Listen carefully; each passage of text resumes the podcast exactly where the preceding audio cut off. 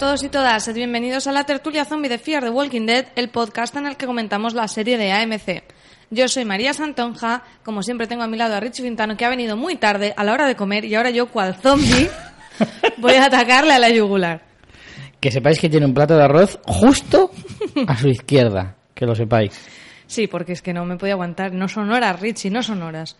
Sí El que es trabajo, verdad. el trabajo, por más que me pese, a veces me interrumpe. Sí, no, la verdad que esta semana, tanto por parte de Richie como también por mi parte, hemos tenido bastante complicado grabar, así que vamos con bastante retraso. Ya que estamos, podemos decir el por qué, ¿no? Sí, de hecho, debes decir el porqué, Richie, Correcto. adelante.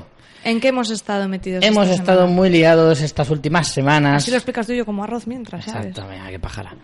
Eh, de hecho, habréis notado que se ha resentido también en nuestra eh, en nuestro otro programa de Fans Fiction, el cual tenemos un poquito abandonado. Pero no os preocupéis, que le daremos vidilla esta semana próxima. Eh, hemos estado muy ocupados porque precisamente esta semana tenemos eh, la maratón en favor de las JPod. En favor suena como si fuera... En favor es como a- adopta un podcaster, ¿no? Exacto, más o menos. Apadrina un podcaster. Tenemos la maratón de JPod para recaudar fondos, para que podáis apoyar a las JPod de Alicante que tendrán lugar en octubre. Y lo que necesitamos es pues recaudar el mayor dinero posible para que sean unas JPod alucinantes, increíbles e inolvidables. Entonces, eh, el día 1 de julio, sábado, tendremos la maratón de, de podcast 12 horas ininterrumpidas desde las 12 del mediodía hasta las 12 de la noche, en el que tendremos muchos podcasts y mucha, mucha, mucha información sobre cómo van a ser las JPod de octubre, como ya digo. Eso es lo que nos ha traído un poco más liados y es buen motivo por el que hoy eh, tenemos que grabar, esta semana grabamos un poquito más tarde. Así que necesitamos que participéis todos, que aportéis lo que podáis y lo que queráis para que sean unas JPod geniales. Toda la información está en jpod.es, ahí tendréis el enlace tanto para escuchar la maratón como para el Berkami, que es la plataforma que hemos utilizado para el crowdfunding. Bora, ¿tú qué opinas? Está aquí opinando él también de lo suyo. Bueno, sí, eso. Siempre opina lo mismo. en Sí, verdad. la verdad es que no cambia el discurso. Bueno, y antes de entrar ya en materia, por último, muy brevemente, recordaros que tenemos nuestra página web fansfiction.es donde podéis acceder a todos los contenidos de, de estas dos personalidades, que son Rich y yo. Tenemos allí los podcasts de PR de Walking Dead, de Walking Dead, Juego de Tronos, Cosas de Casas, que regresa dentro de nada más que tres semanitas, y Fansfiction. También los modos de contacto, así como las formas que tenéis de apoyarnos y colaborar con nosotros, por ejemplo, convirtiéndose en mecenas de en- a través de Patreon a partir de un dólar al mes. Eh, tendréis acceso a contenido exclusivo, al Telegram exclusivo para mecenas, así como a sorteos mensuales. Además, si hacéis vuestras donaciones a través de nuestro enlace, vuestras donaciones digo, vuestras compras a través de nuestro enlace de afiliados a Amazon, eh, a vosotros costará lo mismo y nosotros tendremos una pequeña comisión que también nos ayuda a seguir con este proyecto. Y dicho todo esto, toda esta retaíla, eh, esquivando gatos y comiendo arroz, creo que vamos a empezar ya. Ya toca hablar del episodio 5 de la tercera temporada de Fear the Walking Dead, titulado Burning in Water, Drawing in Flame, que la traducción sería mm, pues quemándose en el agua y mm, como ahogándose en llamas, que de hecho es el título de una obra de Bukowski que sale referenciado en este mismo episodio. Se emitió en la cadena original AMC el 18 de junio de 2017 y en España a través de AMC España el 19 de junio. Eh, bueno, ya estamos adentro total de esta tercera temporada, ya están las fichas sobre la mesa, ya parece que la trama se ve por dónde va a ir y no sé, hemos tenido un episodio con bastante pluralidad de personajes, hemos tenido eh, varias tramas abiertas y no sé a ti, Richie, ¿qué te ha parecido? Pues este episodio me ha gustado, me ha gustado más que, a lo mejor no te podría decir el mejor de la temporada, pero de los que más eh, he disfrutado. No sé, me ha gustado, ha tenido un poco, o sea, hemos avanzado un poquito más y ha tenido algunas escenas que me han gustado bastante. No sé, este es de los que más he disfrutado de esta temporada, de momento. Desde luego un arranque espectacular con esta pareja. Sí, ya, bueno, más o menos de- intuíamos un poco lo que iba a pasar y intuíamos que se probablemente, o sea, puedes deducir o que es una casa perdida ahí en mitad de la nada o que estaba relativamente cerca de- del rancho Villa. Pero es que me gusta mucho el nombre. Eh, Pero, pero bueno, en cualquier caso sí que es una escena potente. De hecho, yo lo estaba viendo con, con mi chica al lado, que estaba viendo Anatomía de Grey, Qué gran contraste. que me contaste, y me decía, ¿por qué tengo que estar viendo Anatomía de Grey oyendo de fondo? Y entonces he dicho que bueno, que es lo que había. Me gusta mucho el inicio, me gusta mucho el inicio. Además, me gustó mucho el detalle ese de que la señora, al ser una señora mayor y que no tenía dientes, Sí. le intenta morder el cuello y no podía. Y el otro le coge y se pone a bailar. me gusta mucho el detalle. Y luego la forma de, de sacrificarse juntos me parece hasta entrañable y todo. Sí, es, es muy épico, pero también, como dices, pues muy romántico y muy triste. Sí que, sí que a mí me sorprendió un poco después cuando vemos que efectivamente son una pareja de- del rancho que dicen, bueno, ya están muertos, no apaguemos el fuego, eh, ahorremos agua. Y es como, Yo estaba pensando lo como, mismo, como ¿eh? plan, dejar un fuego ardiendo, tanto para que se te vaya toda la mierda como para atraer zombies sobre todo, no me parece... Hombre, lo de atraer zombies, mm, vale, pero lo de. Hombre, no, es difícil que se te vaya de madre porque estaba más o menos en una especie de descampado que no. Era complicado que se, que se pudiera extender más allá, porque más está encima de una colina y demás. Pero yo, en cierto modo, estaba pensando exactamente lo mismo, ¿eh? Es decir, jolín, es cierto que en, esa, que en un apocalipsis tienes que tener un montón de cuidado con estas cosas, porque, claro, un incendio puede ser absolutamente devastador, porque De hecho, si lo apagas. lo vimos. Claro, si lo apagas, sucedió. pierdes un montón de recursos. Y si no lo apagas, a lo mejor te, te destroza todo el campamento o, o vete tú a saber qué, ¿no? Entonces, es cierto que yo, en cierto modo, estaba pensando lo mismo que el Pero lo tío pueden este. apagar con arena o algo así. Claro, yo estaba pensando, ya, pero ¿cómo, ¿cómo le tiras arena ahí a una casa de tres metros de alto, por lo menos? Era realmente complicado, pero en realidad, pues al final, si mientras no tenga riesgo de que se pueda extender el fuego, yo habría hecho lo mismo. Es decir, si ya no los vas a salvar y dentro de la casa no hay nada salvable, nada que digas, no, es que tenemos ahí armas o tenemos un montón de cosas. Bueno, pues, pero chicos, luego deja que se vemos, solo. luego vemos a Nick frotando las paredes, que digo, ¿cuál es su plan? Porque la casa Sí. está hecha una mierda. Yo no, no soy experto en incendios, aunque os cueste creerlo, pero yo no sé cómo luego poder restaurar una casa quemada, ¿eh? No sé yo hasta ahí, hasta qué punto, pero bueno.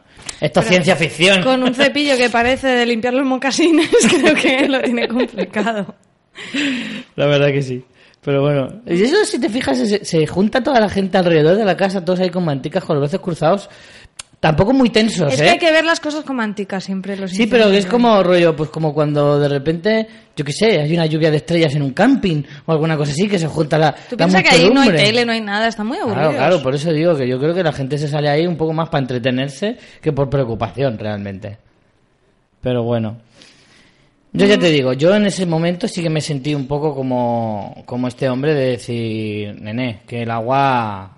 Ya me lo dice mi padre, ya me lo dice mi padre cuando vivía con, con mis padres todavía, decían, oye, que el agua no, no la paga aquí el alcalde, ¿eh? La pago yo.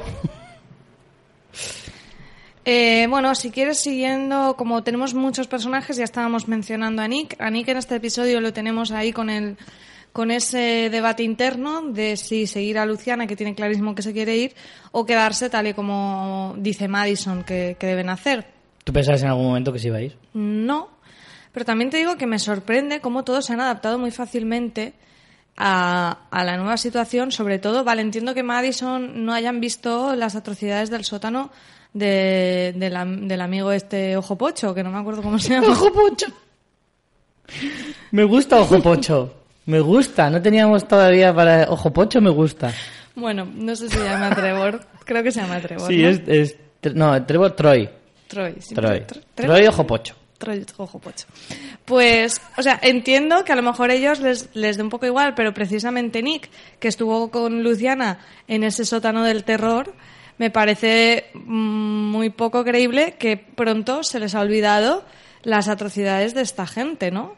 Y entiendo perfectamente a Luciana que diga, es que yo aquí no quiero estar, o sea, me da igual donde esté, pero es que esta gente, no, más aparte que Luciana sea mexicana, pero es que indistintamente Pero de eso. yo hasta que no lo dice ella, bueno, de hecho hasta que no lo dice Nick, que se lo dice a- al patriarca este, Sí, a Otto. eh, A la Anguela. a eh, hasta que no se lo dice rollo, pero ella aquí no se puede quedar por temas de raza.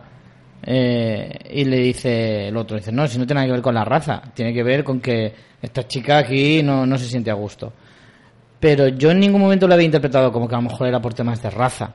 Lo que pasa es que a lo mejor no tenemos toda la información. Sí que es cierto que todos los experimentos que se hacían, a- a- experimentos entre comillas, que se hacían en ese sótano del terror, era con mexicanos. Hombre, yo creo que está ya claro que es un tema racial cuando ahora también vemos el tema con los indios, ¿no? O sea, es, es, es esta gente que es como de... Y no hay que olvidar que rural de extrema derecha. teóricamente ese punto. el patriarca Otto tiene a secuestrada a Ofelia. Claro, de Ofelia no sabemos nada. Y si la cogió este, ¿dónde cojones está Ofelia? Eso Ahí para está. empezar. Y luego, después tenemos una conversación del hijo bueno, de Jack, hablando con Miley Cyrus, que dice, ¿de dónde crees que se saca estas ideas Troy? O sea, eh, esa ideología la, la trae ya su padre. Lo que pasa es que su padre es más inteligente y esconde las cartas Mm. Y que no le interesa mostrar. Por lo menos disimula. Bueno, eh, como decíamos, Nick se encuentra en esa ¿Y situación. tú crees, tú crees entonces que tiene que ver ese- esa especie de anima- animadversión que sintió desde un primer momento por Travis? ¿Tiene que ver con, con eso también, con la raza? Claro, Vale, claro, vale. claro. Vale, vale, ¿eh? Eso De hecho, saberlo. nada más cuando están en la frontera los separan y el único criterio es ese. Bueno, O sea, el único criterio que existe.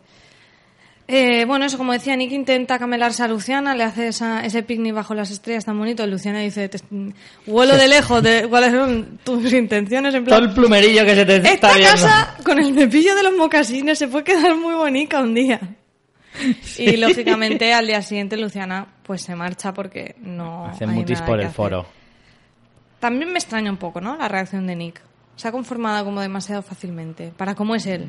Sí, bueno, también, precisamente para como es él, que da la sensación de que todo le resbala, menos la mugre, todo le resbala. Entonces, mm, sí que es cierto que de todas formas, ah, también podrías pensar que a lo mejor él ya se lo olía.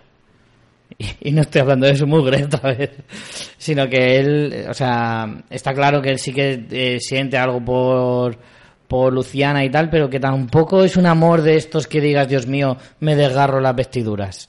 ¿Sabes? Más bien, madre mía, qué buena está y me la estoy cepillando. Tengo esa sensación, porque es que es verdad que se lo toma todo como muy bien. Pero yo me refiero ya no tanto al que Luciana se vaya, sino el adaptarse allí. Al sitio, cuando es lo que te digo, que él sí que estaba en el sótano. Sí, pero a ver, también es que, jolín, ¿qué hay fuera? Es que no hay alternativas, ¿sabes? En The Walking Dead al menos sabes que tienes ciudades cerca, siempre te puedes encontrar una granja, siempre te... Pero es que esto es el puñetero desierto, ¿eh? Es que aquí hay muchas menos posibilidades de encontrar un buen sitio donde sobrevivir. Y dice que la, intención es ir a, Tijuana. Tijuana ya está jodida cuando no había apocalipsis. Imagínate cuando haya apocalipsis. Entonces, no sé, es como cuidadito, cuidadito, ¿eh? Que es que está claro que fiarse de, de patriarca este es chungo, pero de momento no tiene mejor opción. De momento. Ya. A ver, yo entiendo que Madison tampoco se quiere instalar ahí, sino que es un poco eh, lo que dice, cuanto más los conozcamos, mejor preparados estaremos. Claro. O sea, está, eh, Madison todavía está tanteando el terreno, está estudiando y viendo a ver dónde se posiciona y cómo, cómo puede más o menos distinguir que, de qué palo va cada uno, ¿no? Bueno, vamos con el personaje de Alicia también, que tiene una trama que no es que avance mucho, pero es bastante interesante por, por cómo avanza emocionalmente, ¿no? Para Alicia. Alicia y las catequesis parties. Exacto, eso te iba a decir. Vemos que sigue con el tema de, de, la, de las reuniones estas, eh, ¿cómo, ¿cómo le llaman? ¿Bíblicas? Sí, lecturas bíblicas. o lecturas así, bíblicas ¿no? que claro ¿Sabe? al final lo que me parece una trama bastante interesante porque abren un, un melón mm, que, que da mucho de sí y es claro una vez estás seguro ¿qué haces? Estos chicos están al borde del alcoholismo ya directamente porque están todos los días o sea es es claramente un problema porque no tienen otra cosa que hacer Claro, y vemos alcoholismo por aburrimiento. Sí, sí, sí, totalmente, porque que Sí, sí. no tienen un... O sea, al final muchas veces eso viene porque no le ves un sentido a tu vida y es que realmente estas personas no le ven un sentido a su vida. Y de hecho, luego vemos que Alicia se siente un poco así. Eh, vemos que tiene un Y en piqui realidad piqui. es por eso por lo que se cepilla al hermano bueno. Claro, vemos un par de escenas donde lo que vemos es que necesita sentirse viva. Una con la con cuando se enrolla con Jake y otra cuando salta en el acantilado que, es- que luego se ríe, ¿no? Debajo en, eh, cuando está en el en el agua. Y es un poco esa sensación de buscar un sentido a la vida y me gustó mucho el diálogo que tiene precisamente con Jake, que vamos, que tiene que ser adoptado porque de esa familia no parece, ¿eh? que quiere ser escritor y no sé qué, no sé cuántos. Yo creo que ese se lo encontraron un día por la calle. Sí, totalmente. Y, y bueno, ese diálogo que tienen de para qué tiene sentido el arte en un mundo como este, me pareció muy chulo, porque claro, al final te dejas llevar por la supervivencia y punto. Y claro, mm, al final, cuando sobrevives y cuando sobrevives, lo que hemos hablado muchas veces. ¿Cuándo vives? O sea, solo sobrevivir no tiene mucho sentido, tienes que vivir. Y el diálogo, como decía, de, de Jack, que primero cuando ella le dice lo de no tiene sentido el arte, no sabe qué responderle, pero se lo piensa. Y luego le vuelve a decir el sentido un poco de la vida, el, el- seguir construyendo algo. Y me pareció muy bonito ese, ese planteamiento de decir, es que si no, dejamos de ser humanos y lo que somos son animales que sobreviven. Claro, yo lo pensé en ese momento de decir, vamos a ver, el arte tiene todo el sentido que tiene y por eso existe. Quiero decir, eh, cuando se inventó el arte eh, en siglos anteriores y demás, eh, se, se- se inventó por algo. Quiero decir, siempre hemos necesitado sobrevivir, siempre hemos necesitado comer, respirar, cazar, etcétera. Pero la vida es algo más. Y ellos que encima ya han vivido eso, eh, es muy difícil renunciar a todo a esas cosas. La vida no es solo eh, mm, buscar algo que comer, evidentemente. También tienes que intentar disfrutar, porque entonces, si no, no merece la pena sobrevivir. ¿De qué, te- de qué sirve sobrevivir si solo lo vas a pasar mal? Para eso no vivas. Claro. Entonces, el arte, como el entretenimiento, como eh, la amistad, el amor y todas esas cosas son necesarias para el ser humano. Pensaba que ibas a decir todas esas mierdas, la amistad, el amor y todas esas mierdas. Todas esas cosas siguen siendo necesarias porque si no, entonces ¿para qué merece la pena vivir? Si solo vas a vivir para comer, dormir y cagar, pues Claro. para eso no vivas. Claro. Sí, me, me gustó, me gustó esta parte. Y la otra cosita que averiguamos de esta trama es lo que yo apuntaba. Ese, ese quizá posible aliado que puedan encontrar en Jack que es distinto al resto de su familia. Y cómo nos apunta también que tenemos que tener ojo cuidado con el amigo Otto. Porque Sí. ya nos está diciendo que sí, que mm, Troy es visiblemente un cafre, pero que lo ha aprendido de su padre. Yo creo que cafre es una palabra que se le queda algo corta tal Sí, vez. sí. Porque ya va más allá, es, es un cafrismo diagnosticado. O sea, Sí, sí, es un psicópata. es un psicópata en toda regla y que además no, no se ha visto en otra mejor que un apocalipsis. O sea, es un tío en el que él no encajaba en la sociedad en, la, en la sociedad civilizada y es aquí donde mejor se siente. Le ha tocado el premio gordo, vaya, con Vamos. el Apocalipsis Zombie. Este ni, ni Negan se lo pasa también en un apocalipsis. Pero, pero sí que es cierto que nos van dejando pistas de que, de que aquí no nos han contado toda la verdad, ni, bueno, a lo mejor de Troy sí, de Jopocho sí, pero de, del patriarca todavía no, no conocemos ni la mitad. Da esa sensación de que solo nos han dado algunas pinceladas y que todavía hay mucho que contar sobre ese personaje. Y sí, sí, efectivamente mm, tenemos en cuenta que fue él el que cogió a Ofelia, ¿dónde está Ofelia? ¿no? Eso es una gran pregunta. ¿Crees que, está, que debe estar viva, no? Que no se la habrá cargado. No lo sé. La verdad, hombre, yo creo que sí, porque si no es una difícil. elipsis un poco rara, ¿no? Sí. Más como se le está dando de importancia con la trama precisamente de, de Salazasca, buscándola. Es como estás en... fa- Mm. O sea, por ejemplo, ha resucitado un personaje cuya mis- que ya estaba muerto, que no tenías necesidad de hacer eso, y la motivación principal de ese personaje es buscar a su hija. Entonces, como que reabres, ¿sabes? Remueves mucho una trama para que luego al final la que esté muerta sea ella. No sé, lo veo un poco extraño. Mm. Sí, a mí también me parecería extraño. Pero bueno, cualquier cosa puede ser. Podría parecer zombificada, eso sí, pero un, una- un cadáver a- debemos encontrar o, o viva, pero no puede desaparecer sin más. Mm. Bueno, em, si te parece, vamos con la trama de Salazasca, que lo he comentado. Por ejemplo. Y Víctor Strand, que andan por ahí de excursión. Hemos tenido ahí una elipsis. Tuvimos el- el- la, revel- la revelación de, de Salazar como soldado cargándose a la cúpula, cargándose a Dante y a sus esbirros. Y no hemos visto cómo ha seguido ahí, pero de repente tenemos a, a Víctor Strand y a, y a Salazar en un coche viajando presuntamente para buscar a Ofelia. nos dicen que ha dejado a Rosa, se llamaba Rosa la chica, Sí. eh, que la ha dejado al mando. Y bueno, un poco el punto de mira de, de- del peligro que puede suponer eso, ¿no? Porque como le decía Stran, eh, ese el agua va a atraer a, a A un montón de gente claro. chunga y claro, han dejado a esta muchacha allí sola. Y bueno, pues eh, Salazar parece que tampoco le preocupa en exceso porque su misión es encontrar a Ofelia. Em, a mí esta trama no me está gustando demasiado. No sé a ti qué te parece.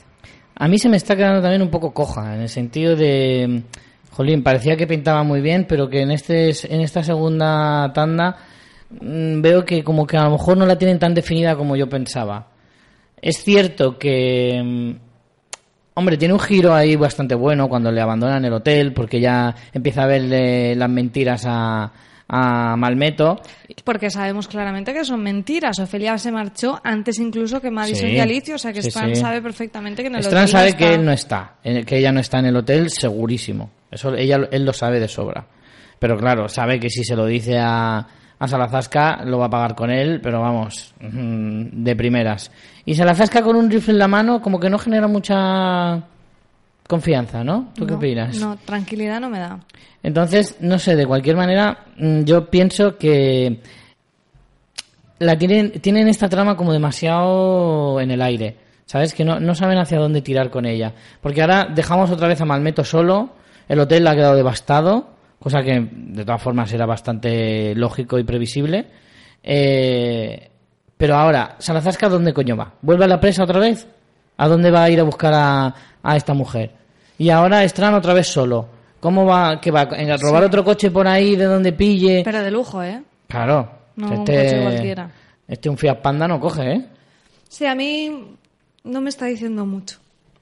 No, no sé. Así es que parece que nos contradecimos, ¿no? Porque parece que en el capítulo anterior, cuando el capítulo que se centraba Pero es que en se van de la presa, o sea, a mí me hubiera interesado quizá ver cómo toma el control de la presa y de repente hace una elipsis y están otra vez por ahí. Que me hubiera encajado más que, que, que Malmeto se hubiera quedado en la presa como jefe y que fuera Salazar que en plan solitario a buscar a Ofelia. Claro, pero piensa que él no sabe dónde, dónde está el hotel, porque él se quedó en, el, No, en la villa. Eso le indicas en un mapa y a correr. Sí, no sé, me parece que está un poco deslavazado todo esto, tampoco sé muy bien hacia dónde van a entrar. Y también te digo que la superenemistad aférrima que tienen estos dos, eh, no me la creo mucho, o sea, me parece como demasiado exagerada. ¿Qué, qué grandes putadas se han hecho mutuamente para estar en ese plan? Hombre, yo creo que es porque Salazar estaba rollo pff, muy hater con todo, ¿no? Está como enfadado con el mundo. Está enfadado consigo mismo por ser tan mala persona, está enfadado con el mundo que, que no le ayuda a encontrar a su hija perdida, está enfadado con su hija que también se ha pirado y la dejó tirado. No sé. La cuestión es que parece que está como, como un mal día, ¿sabes? Como que ha dormido mal. No te sienta nada bien, Salazar. Exacto. No sé, tengo esa sensación. Y, y Malmeto es que es un tipo que por lo general despierta bastante antipatía, lo cual tampoco me extraña. Menos a nosotros, que nos No, a nosotros nos cae muy bien, pero porque todavía no hemos tratado con él directamente. Pero vamos, tiene pinta de que es uno de esos amigos que al final acabas de ir hasta, hasta el moño. No sé. Es que de esta, de, este- de esta trama tampoco te sé decir mucho más, porque es que no... Claro, además ahora lo que dices, cada uno se ha quedado en un lado y... Es que a mí lo de, lo de separar otra vez, es que voy un poco a lo que quería decir antes de sobre Nick.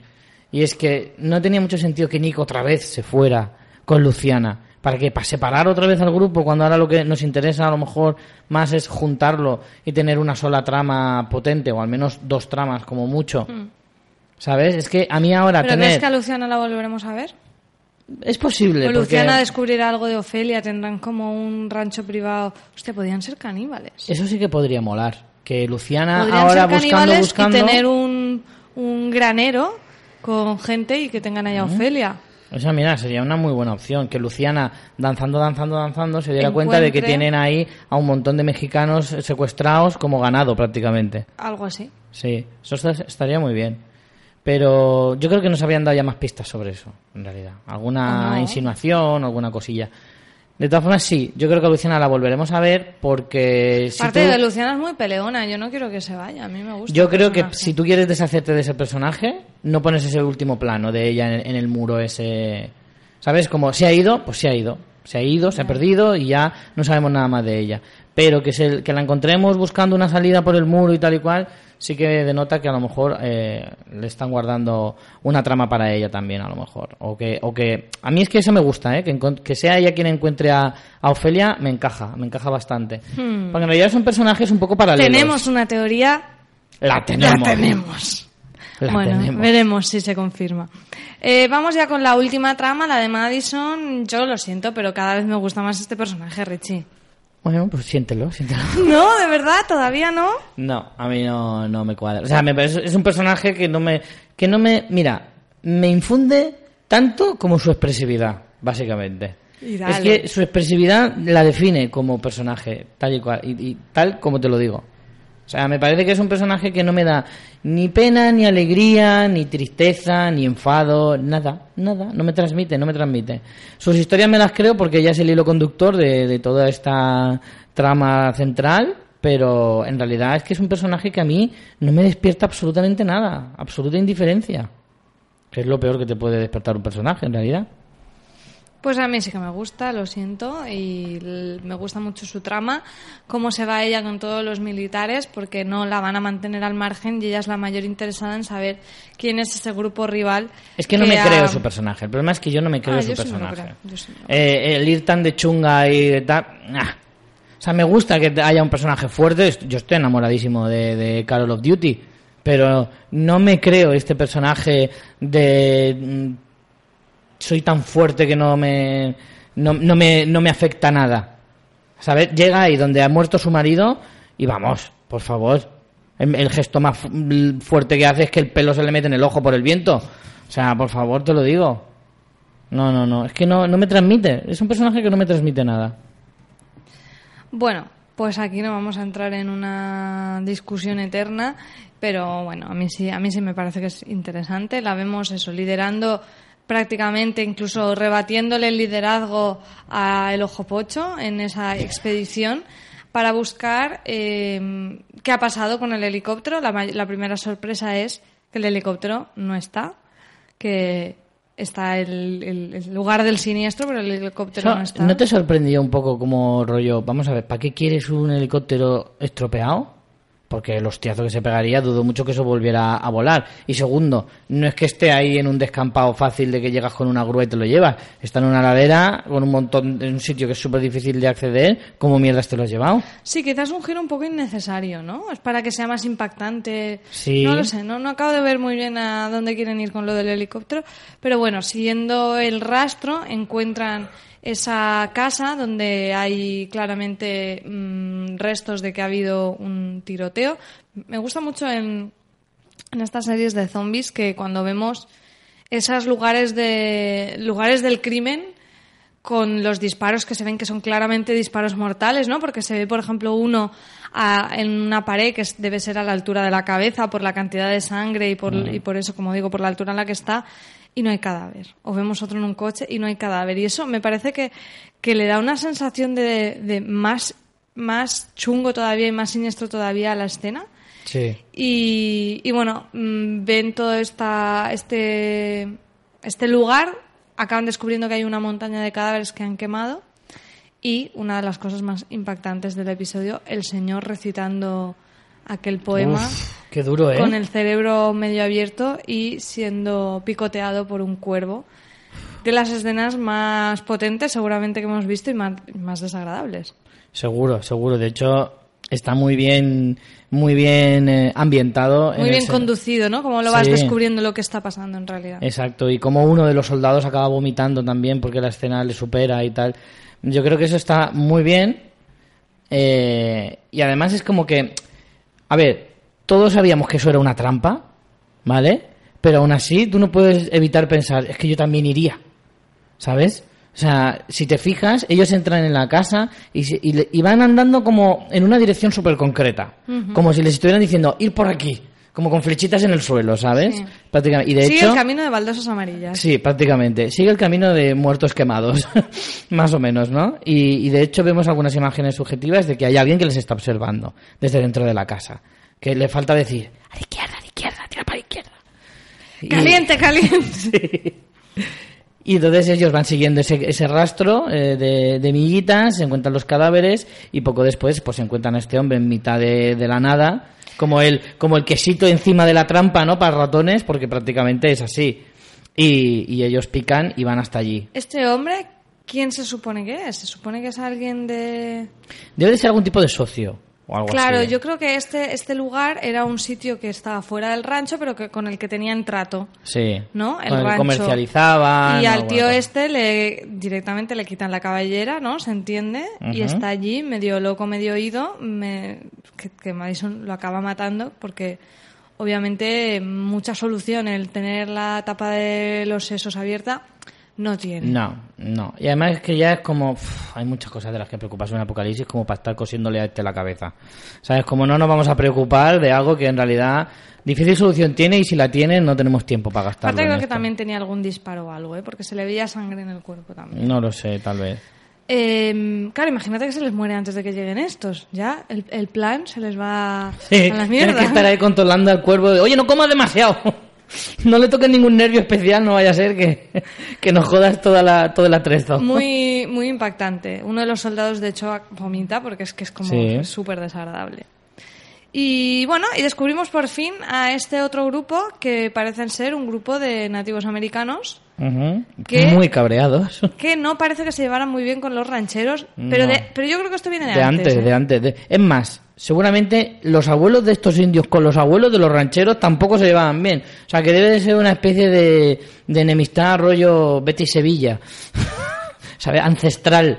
De que no nos vamos a llevar nunca bien en la vida, ¿no? Porque tú me robaste las tierras, yo, pero yo son mías, ah, no sé qué. Empezamos con ese juego, esa rivalidad histórica que tienen en Estados Unidos, además, que aquí se deja bastante latente, entre los nativos que reclaman su tierra por derecho propio y los colonizadores o invasores que han sido siempre eh, los americanos que hoy en día se consideran originales.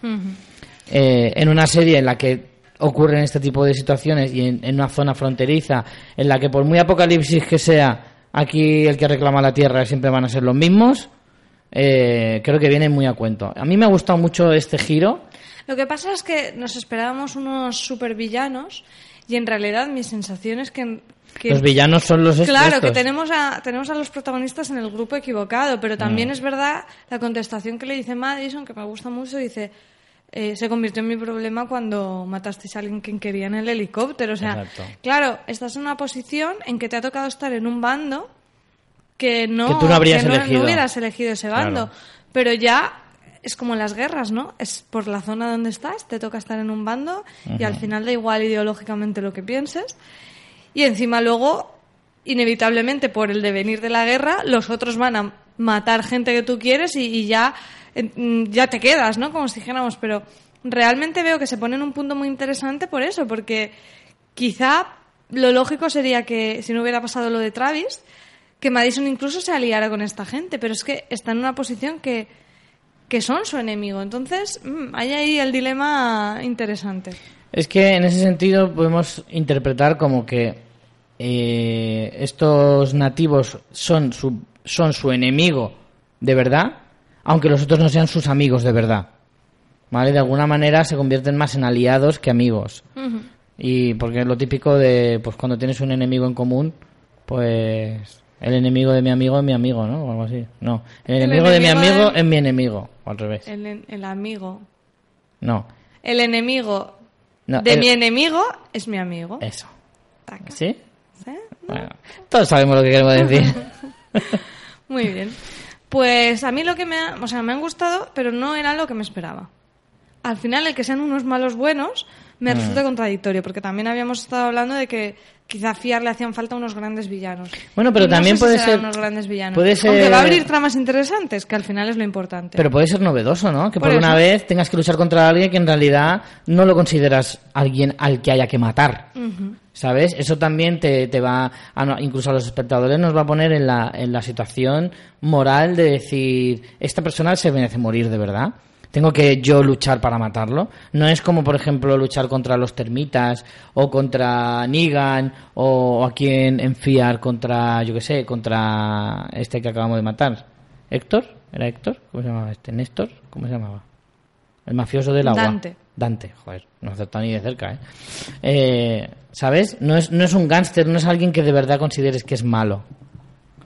Entonces es mucho más difícil de matar. Entonces tendremos esos debates internos de decir, ostras, es que a lo mejor este, este nuevo grupo de nativos tienen razón.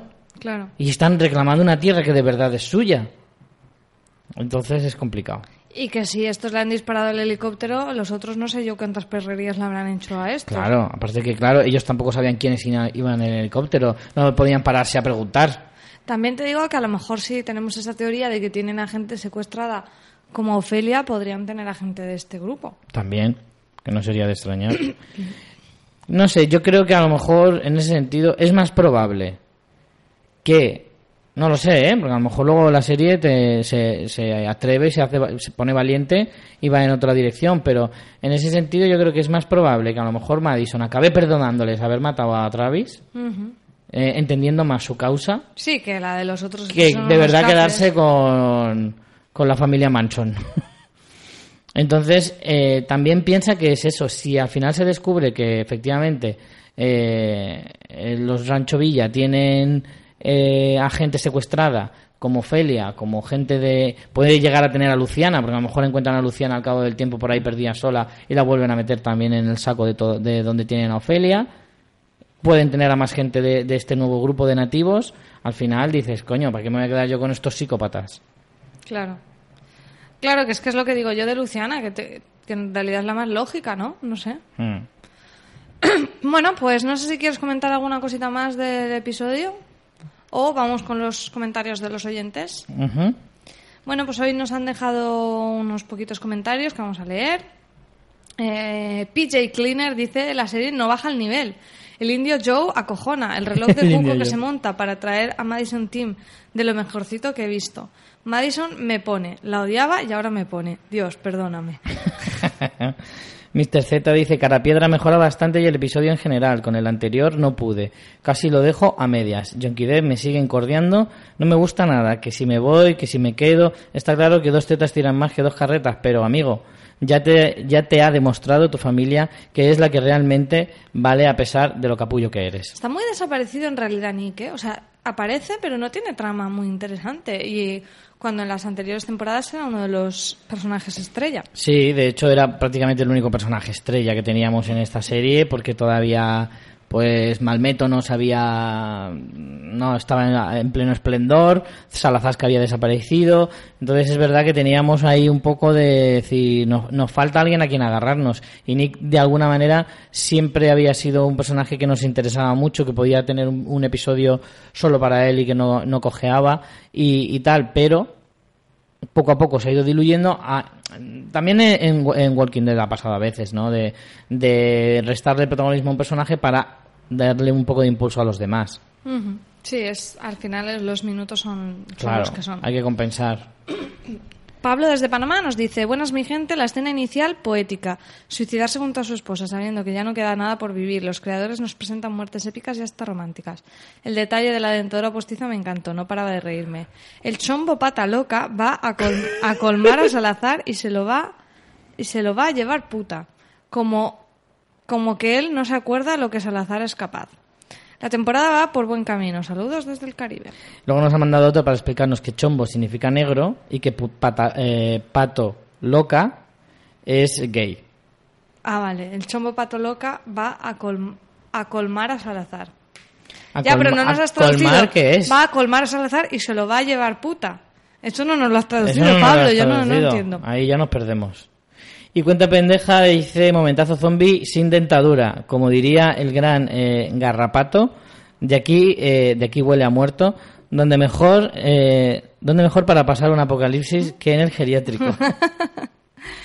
Pues nada, hasta aquí ha llegado el episodio de hoy. Nos vemos la próxima semana con el episodio 6 de esta tercera temporada. Rich, muchas gracias por venir a comentarlo conmigo. Mm, a ti, siempre. Bueno. Por abrirme la puerta. Sí, no debería habértela abierto hoy porque ya era muy tarde y era hora de comer. A todos vosotros por habernos escuchado y nos vemos la próxima semana. Chao. Chao.